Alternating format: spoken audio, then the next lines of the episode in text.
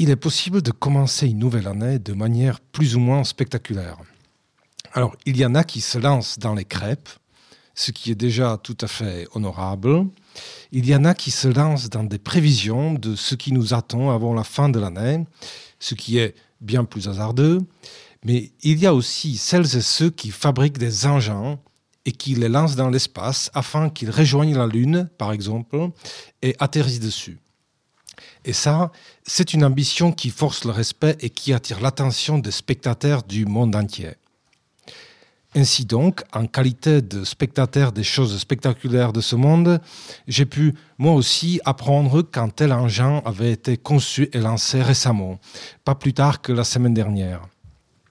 Une machine baptisée Peregrine, ou Pèlerin si vous voulez, portée par une fusée nommée Volcan, avec laquelle il a quitté notre planète dans l'idée d'atteindre la Lune et d'allunir, comme on dit dans le milieu, le 23 février.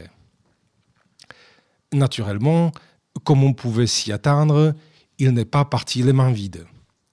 Les livraisons à destination de la Lune étant particulièrement rares, puisque la dernière fois du côté des Américains, c'était il y a plus de 50 ans avec Apollo 17, il fallait profiter de l'occasion.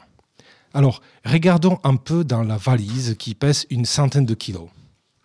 On y trouve un certain nombre d'appareils scientifiques pour explorer la surface lunaire, d'accord, mais aussi des choses plus étonnantes, comme par exemple un morceau de Mont Everest, euh, une canette de boisson énergisante, un bitcoin physique, des voitures mexicaines miniatures, ainsi que plusieurs dizaines de capsules contenant des cendres et des échantillons ADN de personnes décédées ou vivantes, plus ou moins célèbres comme par exemple Gene Roddenberry, le créateur de Star Trek.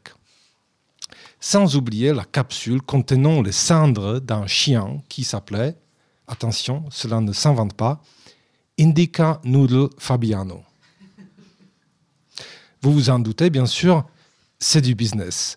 Euh, ça s'appelle un vol spatial commémoratif et il faut compter environ 10 000 dollars la capsule soit déposé sur la surface lunaire, soit relâché librement dans l'espace pour y flotter jusqu'au prochain Big Bang. C'est comme vous préférez. Les prestations et les tarifs astronomiques en vigueur sont consultables en ligne. Voici donc la technique la plus pointue au service du symbolique, et même, disons, au service du religieux. Se sentir enfin connecté à l'infini, euh, parcourir quelques 390 000 km aux côtés d'une canette de soda énergisant, imaginer des traces de soi-même fouler la surface lunaire aux côtés d'une pièce de Bitcoin. C'est tout un rêve. Et c'est un rêve d'une beauté qui ne se discute pas. Quoique, justement, en l'occurrence, ça se discute. Pour la nation amérindienne des Navajos, relâcher des cendres humaines sur la Lune représente une profanation d'un corps céleste sacré. Une protestation qui n'a pas vraiment abouti, à ce qu'il semble, puisqu'elle est arrivée un peu trop tard sur le bureau de la direction. Hélas, les choses ne se passent pas toujours comme prévu.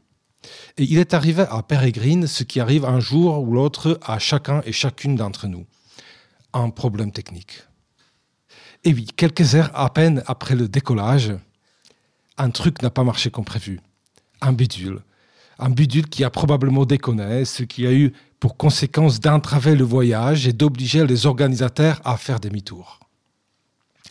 Ainsi donc, en ce moment même, le véhicule défectueux se dirige vers la Terre et se consumera inévitablement au moment d'entrer dans l'atmosphère. Ceci dit, Restons prudents malgré tout.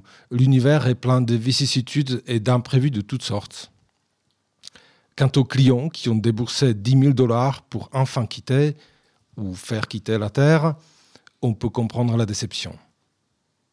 D'un autre point de vue, ils pourraient également se considérer comme chanceux puisque, en payant un aller simple, ils ont bénéficié pour une fois et, faute de mieux, d'un billet retour offert.